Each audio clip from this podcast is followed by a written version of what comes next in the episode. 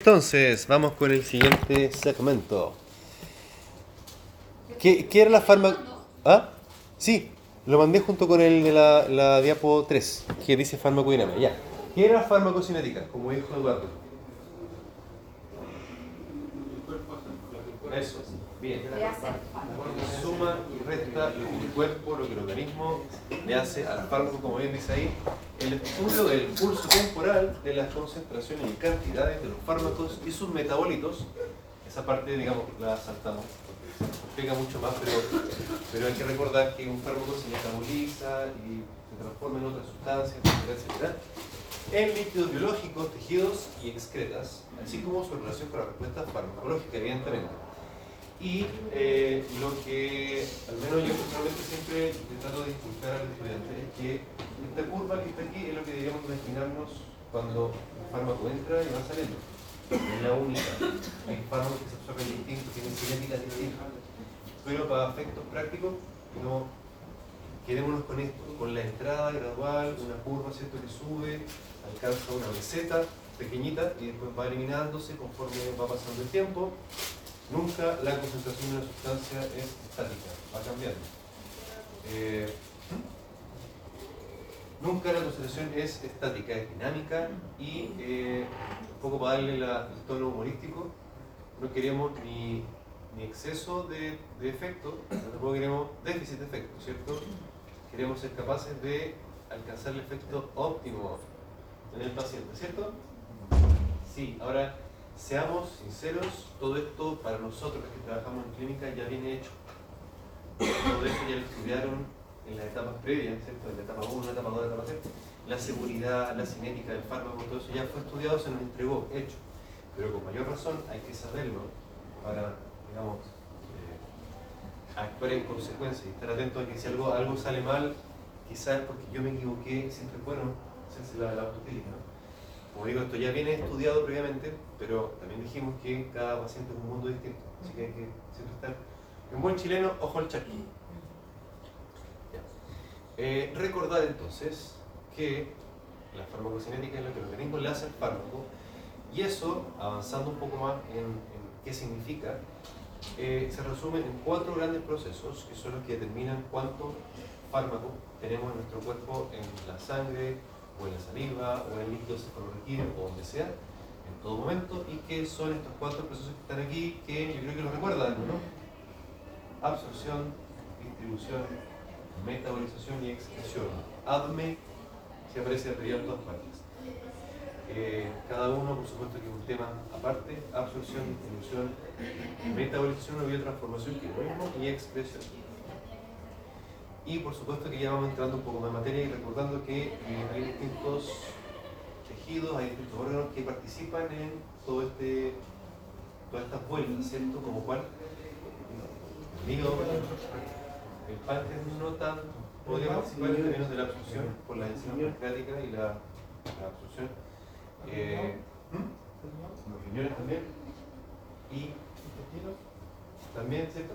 Pero también hay otro órgano muy importante que participa sobre todo en la distribución, que habitualmente como la, no se nos ocurre a la primera, y el corazón, la bomba de distribución finalmente, la bomba que distribuye la sangre por todas partes. Un paciente con insuficiencia hepática va a responder distinto a los medicamentos, obvio, con renal también y con insuficiencia cardíaca también.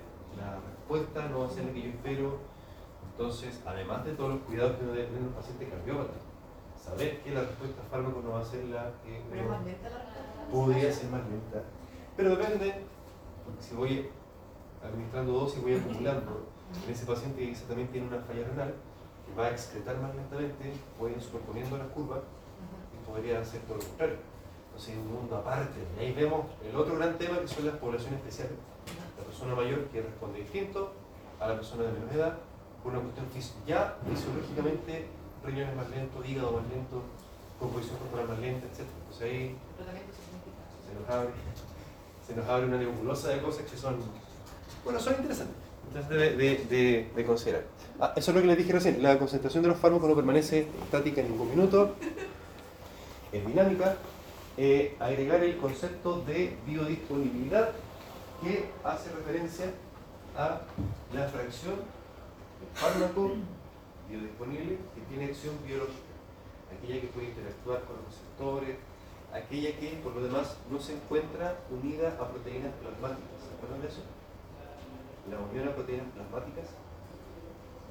Algunas sustancias, hormonas por ejemplo, en nuestro cuerpo viajan unidas a proteínas plasmáticas. La mayor parte de ellas lo hace en parte unida a proteínas plasmáticas, en parte libre por la sangre.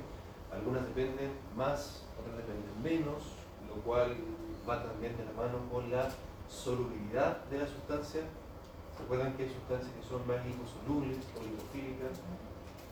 Recuerdan de el clásico modelo de la membrana de la célula, el fosfolípido de membrana que tiene una función, una cabecita que era hidrofílica y una colita que era hidrofóbica, de modo tal que los fármacos también se comportan así, tienen una fracción más lipofílica o a lo mejor una fracción más, más lipofóbica, qué dije, hidrofílica o hidrofóbica, eh, que determine que sean, se comporten más hidrosolubles o más liposolubles, dependiendo del caso.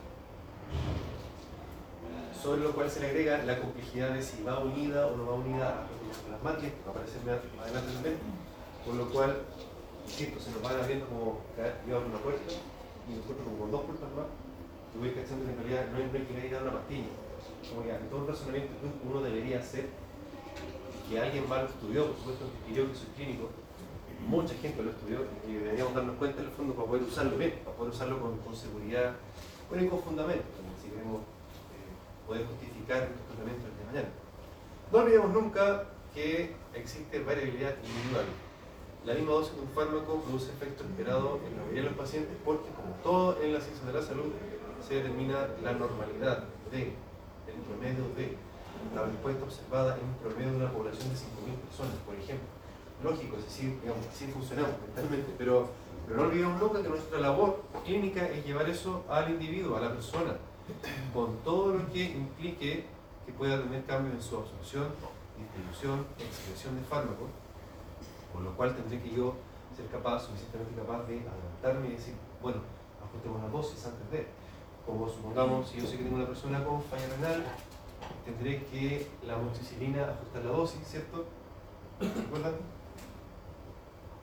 ¿O no? Sí, no, importa, lo vamos a ir recordando, lo vamos a ir recordando. Puede haber encefalopatía por acumulación de beta-lactámico, penicilina y todo lo Encefalopatía, que es intoxicación, la persona termina con compromiso de conciencia en el peor de los casos eso se ve en personas con enfermedad renal. Habitualmente todo está tabulado. Insisto, todo este conocimiento ya lo hicieron, es cosa que uno se mete a Google y busca una tabla que diga, por ejemplo, ajuste dosis de amoxicilina y habitualmente si está bajo 30. Sí. Y es súper sencillo, la verdad, no se complica. Se complica, el fundamento es más complicado, pero en realidad eh, la tabla uno le sugiere que ya si tengo el, el filtrado glomerular que se calcula a partir de la creatinina y siempre viene informado por punto. Si el filtrado está bajo 30, recomendación, mitad de la dosis habitual. Súper sencillo. Súper sencillo, pero uno tiene que saber todo eso para poder acordarse por último y ir a buscarlo. Buscarlo y, prevenir el error, digamos. Eh, factores fisiológicos, si yo soy deportista, tengo una composición corporal distinta, la cantidad total de fármaco, la distribución del fármaco va a cambiar. Si estoy embarazado, es un periodo normal, pero que cambia la composición corporal, cambia la velocidad a la cual funciona el riñón también, la velocidad a la cual funciona el hígado también, y por supuesto que puede alterar la respuesta a fármacos, independiente de que hay fármacos que no se recomiendan en el embarazo. Pero hay que, hay que señalar factores patológicos, lo que más nos salta a la vista, una persona con una falla hepática, una falla renal, un problema cardíaco. Y eh, esto que siempre hay que señalarlo, factores iatrógenos. ¿Qué significa iatrogenia? ¿Ah? Eh, claro, iatros significa médico en griego, terapeuta en griego. Entonces todo lo que es provocado por nosotros mismos, los errores de función hasta las malas praxis, etcétera, etcétera. Entonces, vamos viendo paso por paso. Uno, la absorción. ¿Cómo se define la absorción? así. Eh, la absorción es el paso de una sustancia al torrente sanguíneo. En farmacología, absorción se define cuando pasa al torrente sanguíneo. Eh, ¿Por señalo? Porque, cuando ocupamos anestésicos locales, queremos que sean anestésicos locales, ¿cierto? Queremos retrasar la absorción, no queremos que haya absorción. no siempre absorción es como algo bueno, ¿no? Dependiendo del fármaco, buscaremos que pase más rápido o menos rápido, o sencillamente no pasa el torrente sanguíneo. Un tratamiento tópico, un corticoide tópico, hormonas tópicas, por ejemplo, lo que sea, también queremos eh, que no se absorba, que no pase a la sangre. La definición de absorción en fármaco es al torrente sanguíneo. Porque cuando se estudian también las sustancias, se estudian con las concentraciones de sangre. Esa es la definición eh, operativa. Aquí, ¿qué tenemos que pensar? cuando eh, pensando en la función de un fármaco, dos grandes cosas, las propiedades del fármaco en sí y el cómo lo estoy usando. Entonces, propiedades del fármaco. Uno, el tema de la solubilidad, que es lo que mencionaba reciéncito. Un fármaco que es indisoluble, pues insoluble básicamente, eh, donde eh, eh, acá voy a saltarme esa. Aquí, eh, personalmente, siempre doy el siguiente ejemplo. Cuando, cuando ponemos a cocer papa en agua, digamos, no pasa nada, ¿cierto? No, no queda la casa toda pasada papa, papa cocida. Pero cuando nos ponemos a freír papa, queda la casa pasada a fritura, ¿no? A fritanca. Cuando pasamos por el Parque Ecuador y están los carritos, hay carritos de churros, Sí. sí. En mi época había de churro o lo que sea. Eh, las fritangas se sienten en todas partes, ¿o no? Sí. Sí, porque las moléculas lipofílicas son, eh, tienen una capacidad de difusión en todos los fluidos mucho más alta que las eh, sustancias hidrosolubles. Por tanto, a modo práctico, una sustancia liposoluble, el fármaco siempre atraviesa las barreras mucho más fácil que una hidrosoluble. Entonces puede ser más rápida en ese efecto, podría ser, podría ser más intensa en su efecto, podría ser, podría ser más riesgosa, podría ser, podría acumularse más fácilmente en algunos tejidos, tales como el tejido adiposo, podría ser también. El hecho de que una molécula sea más o menos liposoluble, porque como les dije hace un ratito, acordémonos del fosfolípido de membrana, generalmente una molécula es en parte una y en parte otra, pero predomina una, para efectos, digamos, de, del uso clínico. Otro ejemplo, sí o no que cuando a uno le recomiendan consumir esa hierbita psicotrópica que se vende hasta en los baños en la universidad, eh, dicen que es mejor tomársela con leche, bueno, un piquito, que en, agua. ¿Qué pensó? ¿Qué pensó? Bueno, pero igual, igual, igual, igual puede ser, igual puede ser los cannabinoides son moléculas que también son muy liposolubles. Eh, si se, dan cuenta, por eso hacen efecto, porque son capaces de atravesar la barrera hematoencefálica y hacer efecto a nivel central. por eso funciona. Y por eso mismo también siempre está la recomendación, no sé si ha estudiado, lo ha leído nada de que se ingiera leche, porque la leche no tiene grasa, para que se disuelva en grasa en la molécula y pueda absorberse mejor. Distinto de la discusión en agua de marihuana. Bueno, será verdad, no, tengo idea, no, lo he leído nunca, pero, pero me sirve para darles ese ejemplo. Una sustancia liposoluble se comporta distinto de una hidrosoluble. Y por supuesto tiene, debe tener implicancias distintas en la química. Eh, a nivel de la membrana, la inmensa mayoría de las sustancias eh, atraviesan de una membrana a otra por difusión simple. No pasan por canales en su mayoría no requieren proteínas de transporte en su mayoría, pero igual hay, casos especiales, como por ejemplo lo que mencionamos hace un ratito de los anestésicos locales.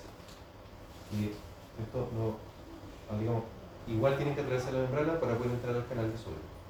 Difusión simple a través de la membrana. Y por eso mismo es que una molécula más liposoluble es más fácil que haga efecto, no es que sea mejor ni peor. Va a ser más rápido el efecto, más intenso el efecto, porque le va a costar mucho menos atravesar la, la barrera, la membrana, la membrana citoplasmática. ¿Sí o no? Sí, ya. La concentración, para,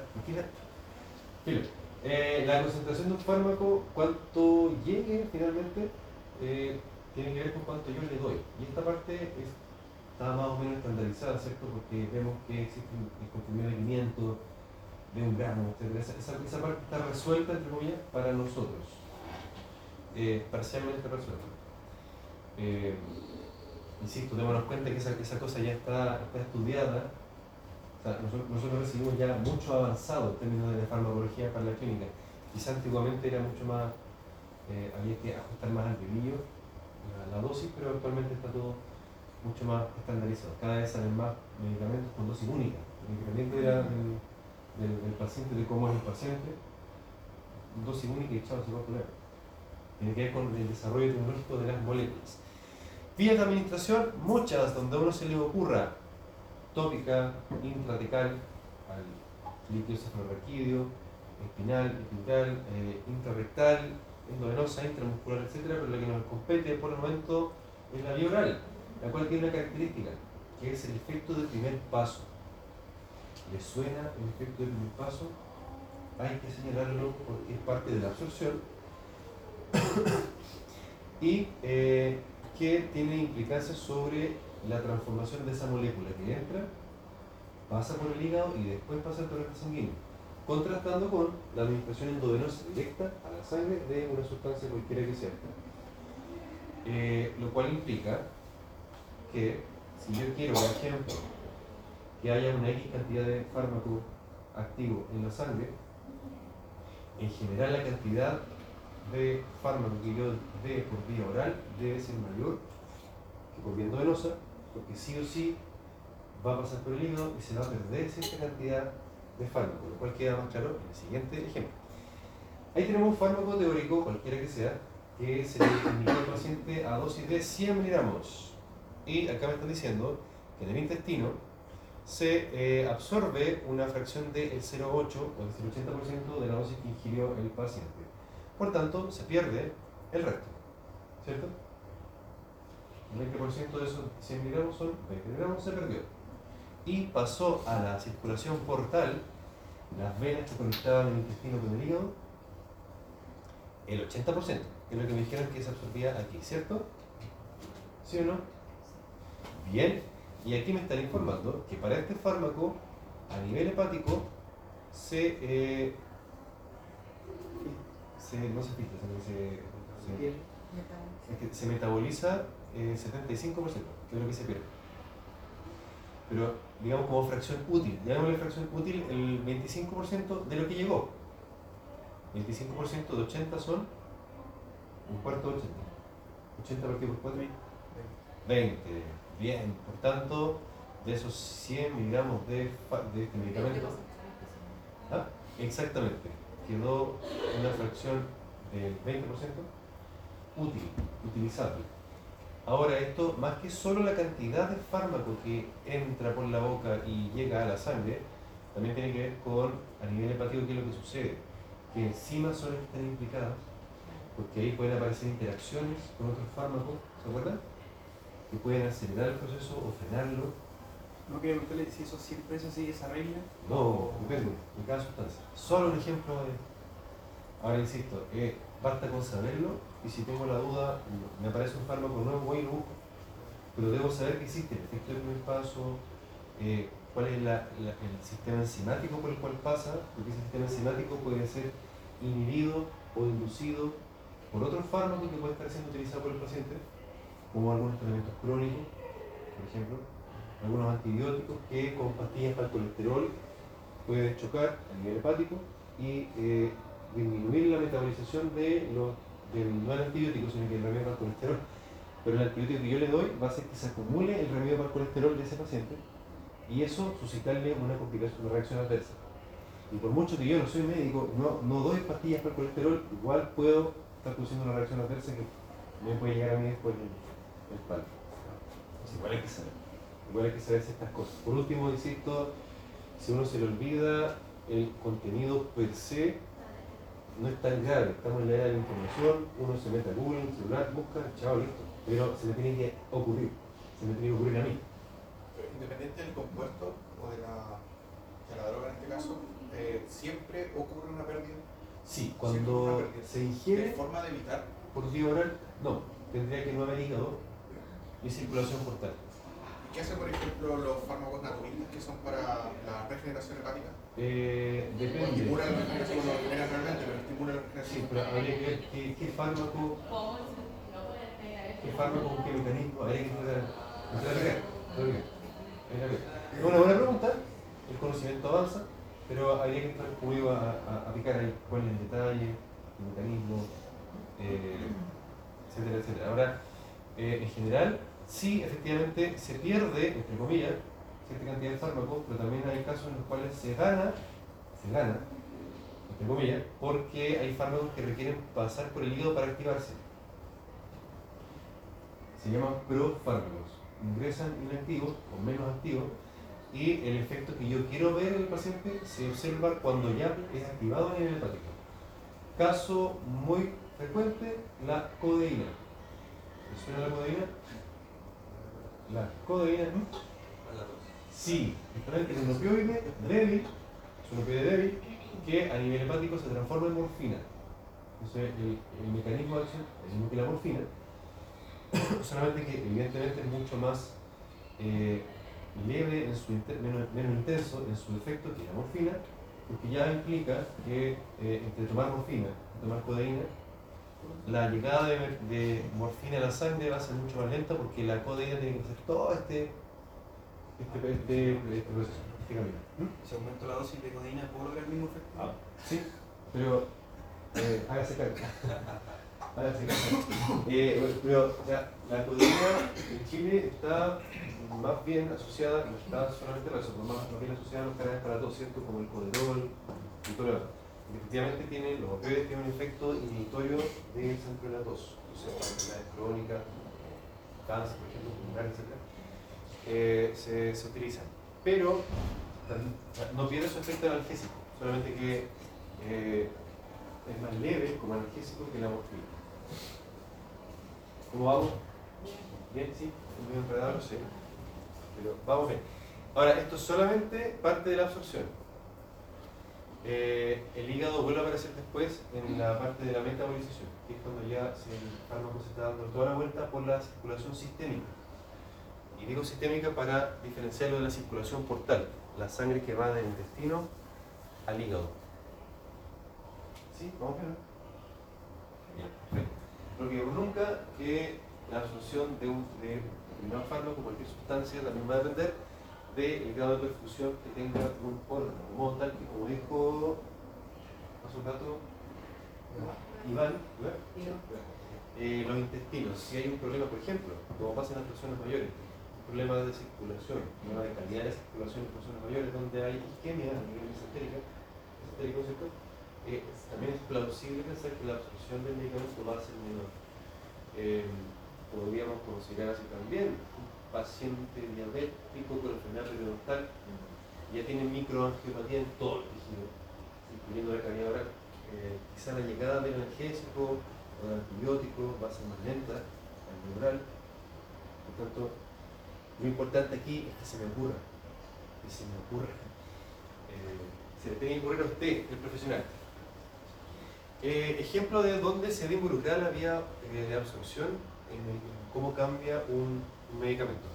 La nitroglicerina, ¿la conocen? No la han tenido que ocupar nunca, ¿cierto? Espero que no. Se utiliza, bueno, se utiliza con fines, sí, se utiliza con fines recreativos, en algunas carreras y todo lo porque también produce un efecto euforizante, pero en la medicina clínica se utiliza porque, como es un vasodilatador, digamos, mientras que el paciente, entre que yo detecto que se está infartando, eh, llamo a la ambulancia, le pongo oxígeno y toda la cosa, le doy nomás la microglicerina sublingual, no que se la trague, sino que sublingual, para que rápidamente se absorba y vía eh, piso de la boca, ¿cierto? Pasa la circulación sistémica al tiro, no pase por el hígado, porque si quiero que ese paciente en ese contexto que está sufriendo una angina de pecho con las coronarias agotadas, eh, y quiero que se le dilaten las coronarias para que pueda tener sangre en miocardio y no se infarte, necesito que haya efecto al tiro, rápido, ahora ya. No esperar todo el paso por el hígado que se pierda más del 90% de el medicamento si sigue un trámite. Entonces vemos que mismo fármaco, vía de alimentación distinta, me cambian absolutamente el panorama. La respuesta que yo obtengo y también en este caso el pronóstico del paciente, que finalmente para lo que trabajamos, el pronóstico de nuestro paciente. ¿Sí o no? ¿Sí o no? Bien, muy bien. ¿Cómo vamos? ¿Vamos bien? ¿Muy cansados, aburridos? ¿Quieren parar un poquitito? ¿O seguimos nomás? Si se quieren levantar, estirarse un poco, por favor háganlo. Estar quieto, eh, igual es un esfuerzo mental. Así que por favor, siéntanse en confianza de repente. Sentarse en el piso, ¿por qué no? Ya, entonces, distribución. Eh, la dispersión del fármaco por todos los compartimentos. Entonces, ahora imaginémonos, la sangre, ¿cierto? Pero también de la sangre hay fluido intracelular, extracelular, el intersticial, ¿se acuerdan de todo eso de fisiología? Los compartimentos, el LEC, el LIC, el LIS, todo lo demás. Eh, más allá de eso están las barreras, la barrera hematocefálica, la barrera placentaria, la menciono más adelante también, porque tenemos que acordarnos que esta sustancia va a distribuirse por todos los compartimentos, núcleo, cefalorraquídeo, etcétera, etcétera. ¿Qué tanto logre hacerlo? Va a depender de algunas cosas, tales como lo que mencionamos recién, la solubilidad de la sustancia, una sustancia liposoluble, atraviesa con mayor facilidad todas las barreras, una sustancia hidrosoluble le cuesta más atravesar las barreras, por tanto suele quedarse más bien en territorios tales como la sangre, pero también va a depender de la integridad de las membranas. Por ejemplo, una persona con meningitis eh, va a ser más fácil que una sustancia X pase ¿cierto? hacia, hacia eh, el torrente sanguíneo, hacia el líquido cefalorraquídeo. Por poner un ejemplo, digamos, un poco más extremo. Eh, ¿Qué pasa aquí? Bueno, la importancia de la perfusión, de la perfusión de los tejidos, no olviden nunca. También es importante mencionarlo porque no olvidemos que de los grandes grupos de patologías que más enferman y matan seres humanos en el mundo, al menos en el mundo moderno, son las patologías cardiovasculares, donde hay daño endotelio, diabéticos con daño endotelial, problemas circulatorios todo el cuerpo, a nivel eh, cardíaco sí, pero también renal, hepático, cavidad oral también, cavidad oral también. Eh, respecto de la capilaridad tisular, ¿qué les puse ahí? No me acuerdo. Eh, no, lo mismo que, que decía recién, ahí está escrito, porque lo voy a buscar después. La importancia de acordarnos que la perfusión de un órgano también puede cambiar la respuesta a un fármaco. Así también, si tengo a alguien con falla hepática, podemos hacernos la,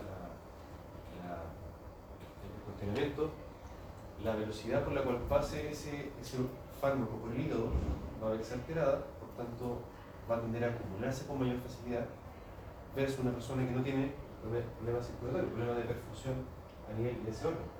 Similar también con el riñón, más allá de que el riñón pueda estar dañado, si hay un problema de circulación a nivel renal, eh, eso me va a explicar, o debería acordarse a mí, por qué la excreción de ese fármaco va a ser más lenta. Y ahí, como digo, se nos va abriendo una serie de, de posibilidades que uno debe tratar de sopesar como profesional clínico. Hacer referencia a lo siguiente, barrera hematoencefálica. ¿Se acuerdan que hay una barrera que es muy, muy, muy, muy firme, ¿cierto? Tenía unos tight junctions, unas uniones súper firmes entre las células del parénquima, del, perdón, sí, el parénquima, no, del estroma, del estroma del cerebro, las células de la glía, ¿cierto? Con el endotelio, con las celulitas de los vasos sanguíneos del cerebro, y que es una barrera muy difícil de franquear, salvo que la molécula, el fármaco en este caso, sea muy pequeñita, muy pequeñita, o bien muy liposoluble. Eh, no quiero decir con esto que una molécula que atraviese la, barrera hematocefálica sea mala. Hay fármacos que necesitamos que atraviesen la barrera hematocefálica para que sirva, como por ejemplo los sedantes, la misma benzodiazepina, ¿cierto? Necesito que pase en el cerebro para que haga efecto a nivel central, para que haga, produzca la sedación eh, de forma adecuada. ¿no? Así también, eh, se me fue la idea. Se me fue la idea. Me encuentro, me cansado. Yo no sé qué sí. ¿Quieren parar un poquitito? No. Por díganme. Tenemos harto rato, así que. ¿Sí? ¿No? No, no. no. no. no. no. no.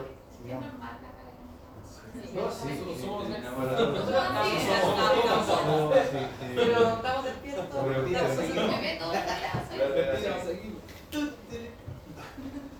Eso. Ya, vámonos. Ya, haciendo otra, otra lectura del problema, la, se me tiene que ocurrir a mí, siempre digo así. El profesional clínico tiene que pensar esta droga atravesar la barrera encefálica, sí o no. Por la gravedad que eso puede tener, como les decía hace un rato, el tema de las, los betalactámicos. Los betalactámicos son hidrosolubles por naturaleza, pero en condiciones especiales donde hay fallas renales, disminución de la función renal, igual puede facilitar que traspase la barrera encefálica y se produzca la toxicidad por betalactámico. Va a aparecer en otra diapositiva más adelante, así que no se preocupen. No se preocupen. Otra barrera que hay que recordar que existe, que es la barrera placentaria. ¿Se acuerdan de la clasificación de fármacos que me dice cuáles son los que sí se pueden ocupar, que no se pueden ocupar? Ah, sí. Me acuerdo que existe, pero no me acuerdo. Ya. Bueno, da, son un listado tremendo. Lo importante es acordar que existe. Y por último, si tengo que busco, insisto, eh, en la era de la información tenemos el computador, tenemos computador, computador, tablet, celular y quizás cuántas cosas más. Eh, no es difícil acceder a la información, no como antes. Así que lo importante es que me acuerde. Si no me acuerdo de cuál, lo busco, mismo. Eh, ejemplo de cómo cambia la solubilidad de. Eh, ¿Por qué puse? Nunca, nunca me acuerdo por qué diantres pongo la tetraciclina ahí. Pero el, el concepto que da acá es que el diazepam, siendo una molécula muy liposoluble, eh, es muy fácil que se acumule en el tejido adiposo de una persona. Por tanto, una persona con una composición corporal, digamos, de no obesidad, es una persona con composición corporal de obesidad, la tendencia a que se acumule el diazepam en el tejido adiposo va a ser importante, existe la persona con obesidad, o, no, ¿para qué hablo de obesidad? Una persona, un adulto mayor también, por naturaleza la composición corporal cambia. Uno con la edad va perdiendo porcentaje de masa magra y ganando masa muscular, eh, masa grasa. perdón.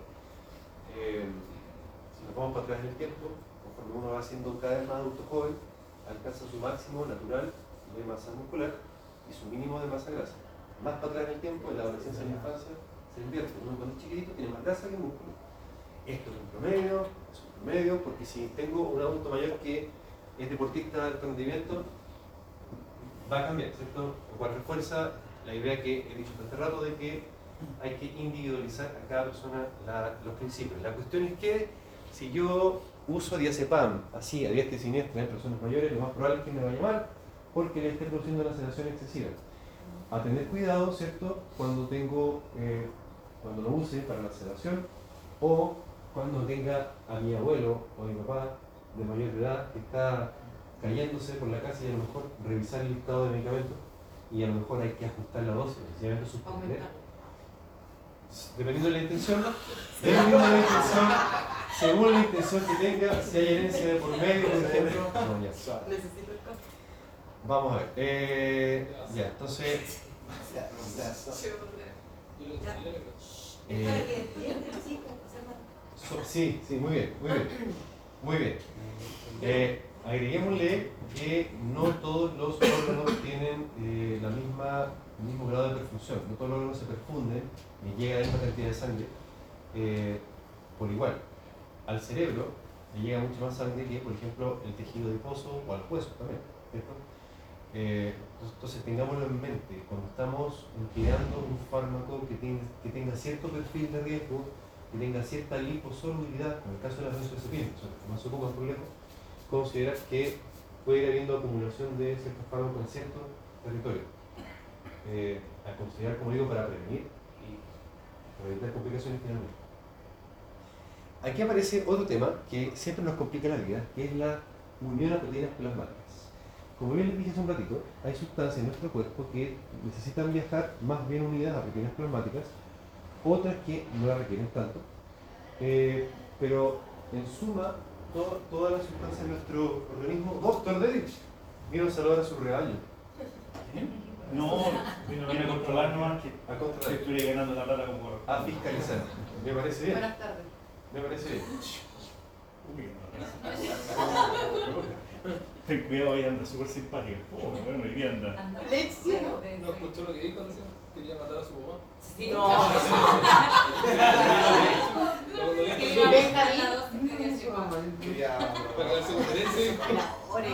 Mira, la mejor, aquí, la mejor forma de matar a alguien es inadvertidamente pegarle un pencazo de insulina. Dos que está quedando dorado porque se va a publicar esta clase. en todo caso, insulina y, otras, insulina y otras cosas más también. es trauma. Es trauma. Eh.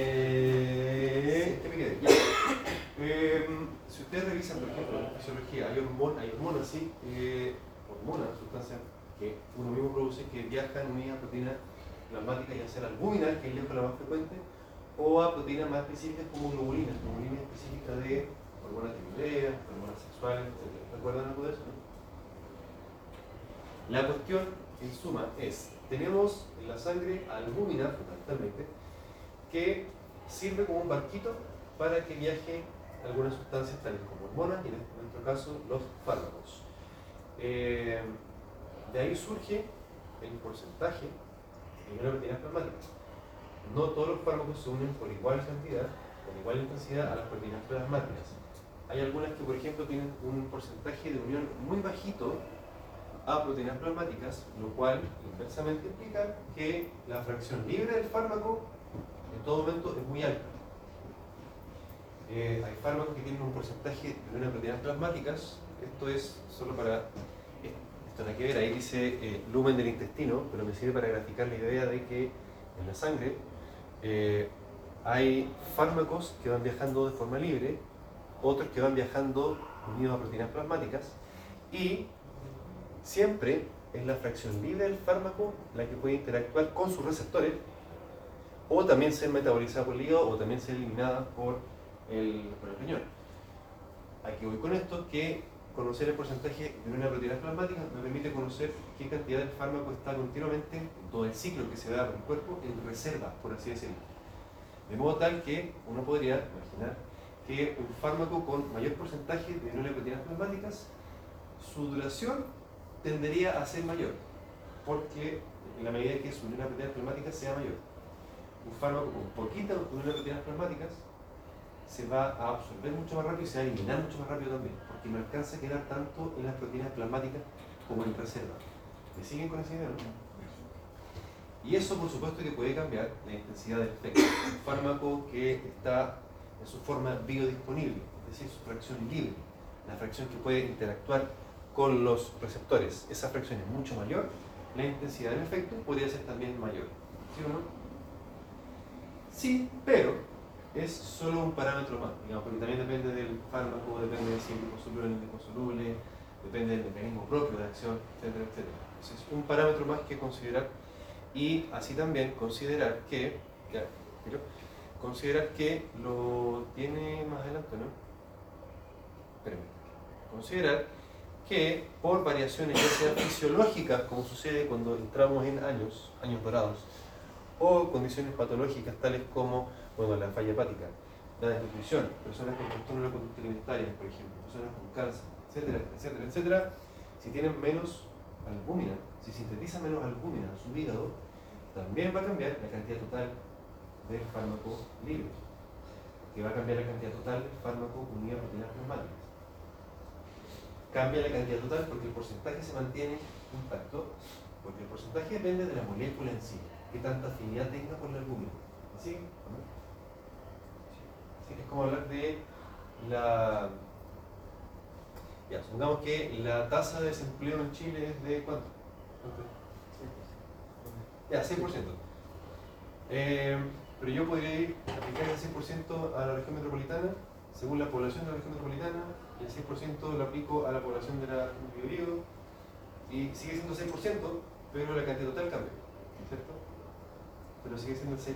Lo mismo acá, dependiendo del fármaco en sí, de la molécula en sí, de sus características químicas, va a ser la afinidad que tenga sobre la albúmina, por tanto, ese porcentaje se mantiene fijo, pero la cantidad total va cambiando. Si me quedan menos barquitos, si me quedan menos botes salvavidas, obviamente van a haber más personas nadando, eh, digamos, salvándose como puedan, ¿no?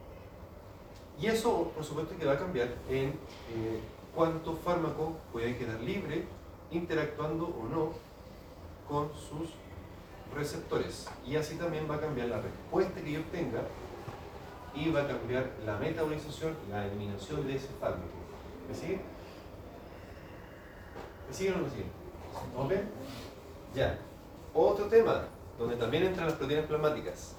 Hay interacciones donde un fármaco y el otro fármaco pueden competir en el sitio de unión a la proteína plasmática. Ejemplo clásico, si bien vienen en desuso, pero vienen en desuso hace rato, todavía existe dando vuelta la warfarina, con un antihipertensivo, un diurético que se ocupa mucho, que es la furosemida. Ambas compiten por su sitio de unión a proteínas plasmáticas, de modo tal que si un paciente está, supongámosle, con warfarina por algún problema cardíaco, les ha tocado, ¿no?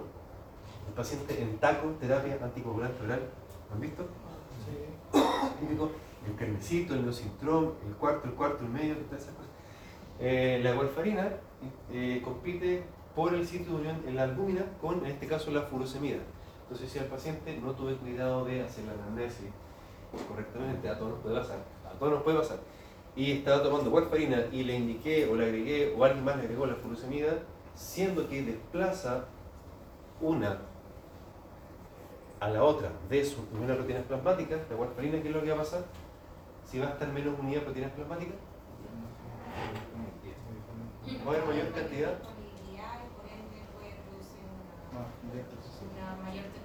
y esa toxicidad, sabiendo que la warfarina es un anticoagulante, ¿cómo se va a manifestar? Con hemorragias, con hemorragia ya sea espontánea o motivada por un implantólogo que no se preocupó de fijar que ya, todo eso puede pasar, todo eso puede pasar, pongámonos los parches antes de la herida, en salud hay que ser más bien alaraco, como decimos en Chile, que negligente. Eh, me gusta siempre decirle eso a los estudiantes, más vale ser alaraco que negligente en salud. En otras cosas ya podemos jugar con ciertos riesgos, pero en, nuestra pega hay que ser más bien alaraco, como decimos acá en Chile. Bueno, metabolización. Meta significa más allá, significa transformar algo, una sustancia y se transforma en otra cosa.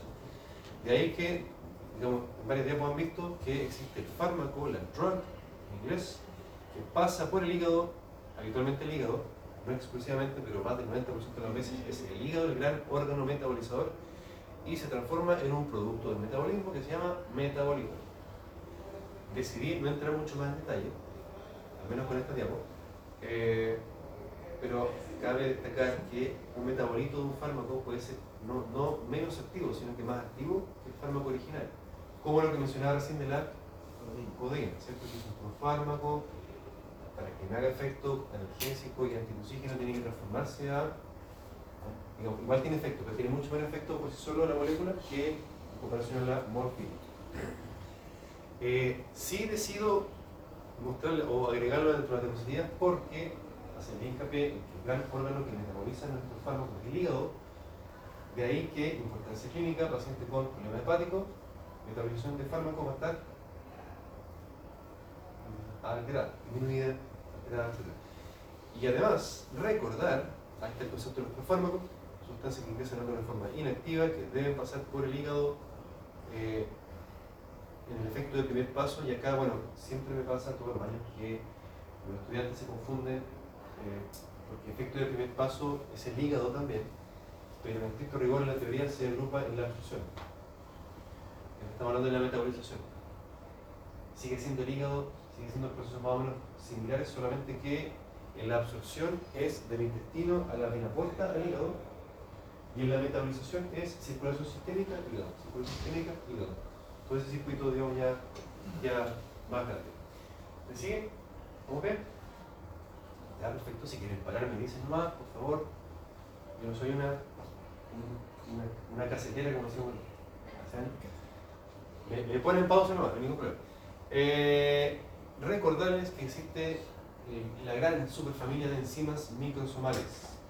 Son muchas, es un gran, gran conjunto de enzimas, de cadenas de enzimas que están presentes en el hígado, que se encargan de metabolizar muchas sustancias, lo que les compete ahora, eh, metabolizar algunos fármacos, y eh, son los sistemas más habitualmente implicados. mirando mucho más allá, mucho más allá del nombre, el número, el código, etc., recordar que existen estas enzimas a nivel hepático y que pueden ser inducidas o inactivadas por fármacos, de modo tal que si yo ingreso otro fármaco, ya la respuesta va a ser distinta. Esa cadena de enzimas que está encargada de metabolizar ese fármaco que yo estoy introduciendo va a verse alterada. ¿Cómo sucede en el caso de...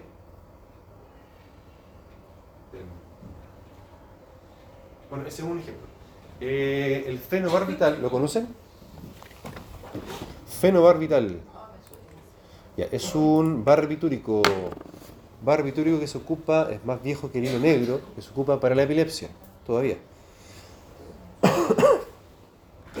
Induce la actividad de ese subgrupo de enzimas microsomales, que son la CIP3A4, eh, induce la actividad, o sea, las acelera, de modo tal que si yo ingreso otro fármaco que pase por ese grupo de enzimas, lo van a metabolizar más rápido y este segundo fármaco que estoy ingresando va a metabolizarse más rápidamente, por tanto el efecto va a ser menor, ¿cierto? Menor, va a ser menos intenso, probablemente va a ser inefectivo. Ah, no, no tenía más ejemplos, pero otro ejemplo súper común, la, la, oh, la eritromicina, ¿les suena la eritromicina? Estos son cuestiones súper viejas, pero igual se pasan porque se sirven como modelo para, entenderlo. La eritromicina es un macróleo, ¿cierto? Un antibiótico que compite por la enzima microsomal que también eh, metaboliza la atorvastatina. ¿Esa para qué? Para el colesterol, sí, colesterol dislipidemia, para la, para la dislipidemia. Entonces resulta que si yo mezclo en un paciente eh, que está tomando atorvastatina para su colesterol y voy y le pongo, eh, ¿cuál dije recién? Eritromicina. Eritromicina, voy a enlentecer la metabolización de la atorvastatina en ese paciente y ¿alguien sabe qué puede pasar con como exceso de estatinas, que son ese tipo de fármacos? Puede suceder rabdomiolisis, destrucción del músculo con falla renal. Eso llegar a ser grave. Solo por no haberme acordado de que paciente crónico que usa atorvastatina, los cuales no son pocos, ¿cierto? Son abundantísimos. Y llegué y le prescribí este antibiótico, bueno, me puede haber mandado la embarrada del siglo. Eh, es lo bueno, que la eritromicina se ocupa cada vez menos, sobre todo en, en odontología, ¿cierto? En, otros, en otras áreas sí, pero en odontología no, así que por suerte no es tanto el riesgo con eso, pero se los menciono porque deben acordarse, acordarse de que eso está, existe. Finalmente la excreción es la salida del fármaco de dónde? Del torrente sanguíneo. Así como absorción era entrada al torrente sanguíneo, así se definía operativamente hablando, excreción es salida del fármaco del torrente sanguíneo.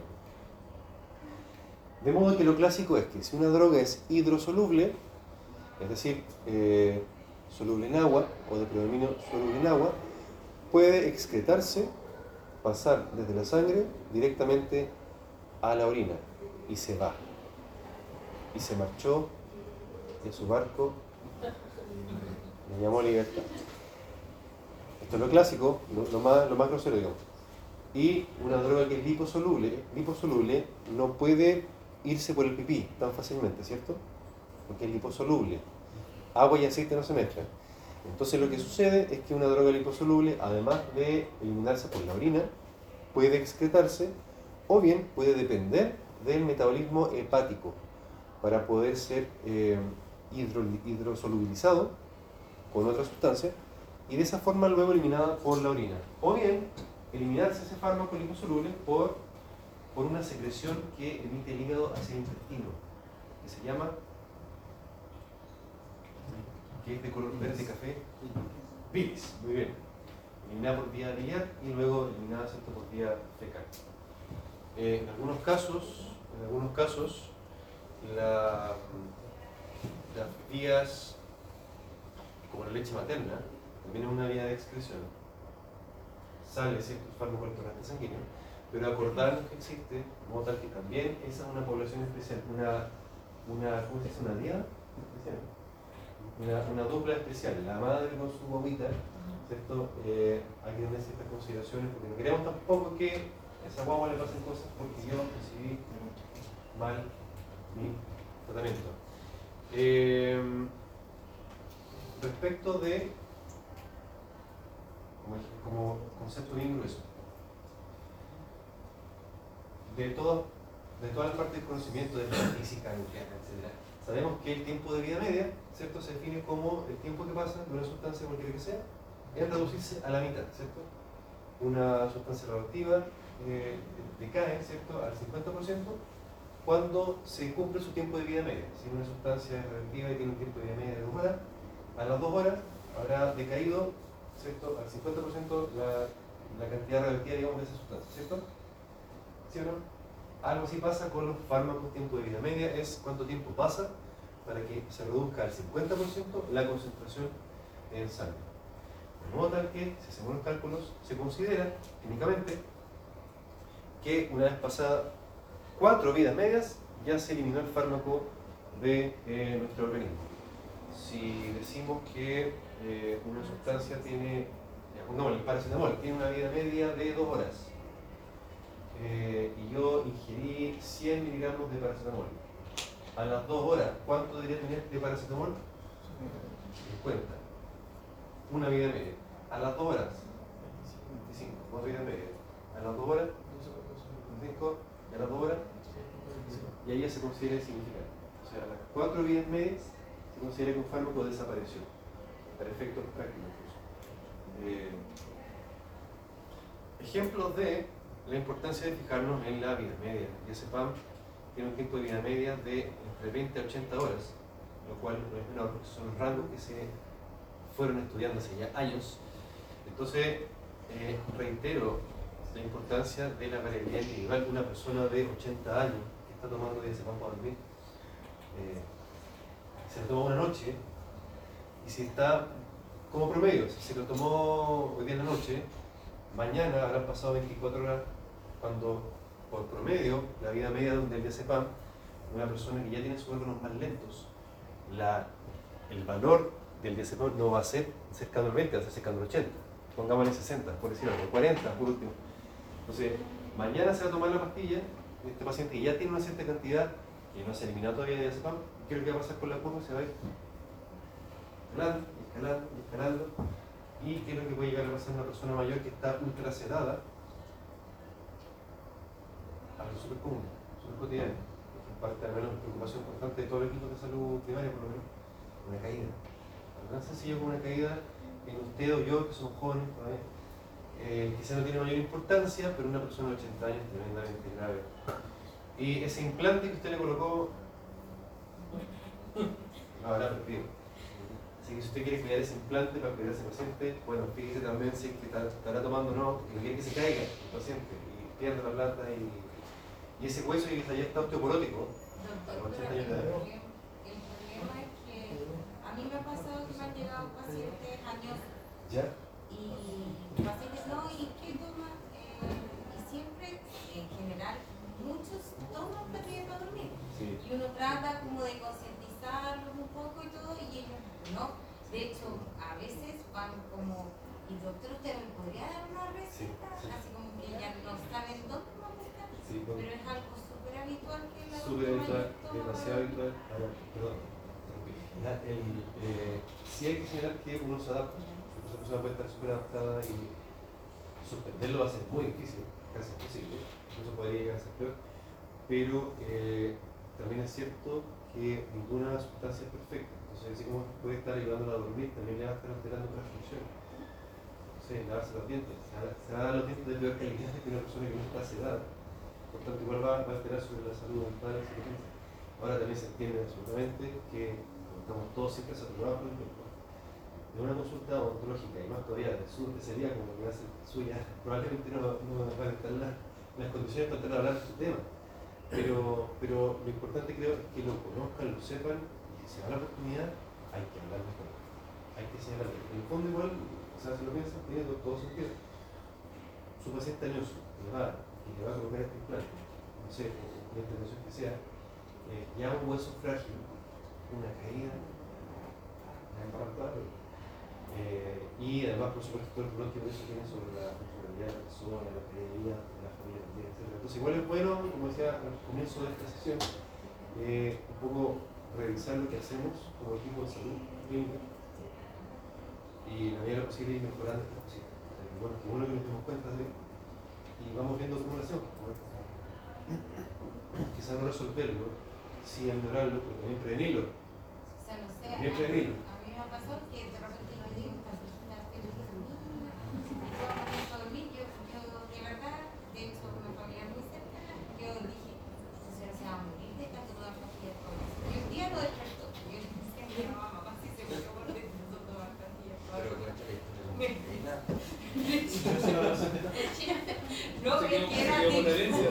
No, se quedó era adicto de verdad, sí, muy Sí, grave. sí. Entonces, yo le decía a mamá, de verdad, hay que concientizar un poco y cómo los médicos le siguen dando. eh, y, Sí. y seguía cada vez más y tenía así, pero yo no sé, o sea, más que en la feria, la cantidad de que tenía. Sí, Por eh, si acaso. Sí, no sé, la, la cuestión es, es real. Bueno, por eso hay un problema, un problema de salud pública que debemos prevenirlo, no llegar al, al sobreuso, así como hablamos de los opioides, usarlos como corresponde para el tratamiento preventivo y todo lo demás, pero, no, pero que, que no se escape de control, porque si no, claro, tenemos, tenemos esa, esa pandemia de cuántos al- Alzheimer's que están inducidos por el uso de la benzodiazepina, y donde para uno como médico igual es, es o sea, y lo importante es que no pase uno en la generación actual recibe una cantidad importante de pacientes que llegan a 40 años. Lazo, cuando Sí. pasó la más viejo y lo negro. Eh, entonces, ya cambiarlo es un tremendo desafío para el equipo completo. Eh, y hay- habrá que verlo de algún modo, pero también lo importante es prevenir. A todo paciente nuevo, cuidemos. Que no, que, no, que no nos caiga, digamos. Y ahora sí una pausa. Ahora sí una pausa. Una pausa y ya volvemos. Pausa, ya volvemos. Profe, mandó dos mandar otro. Eh, yo creo que voy a mandar los otros dos también.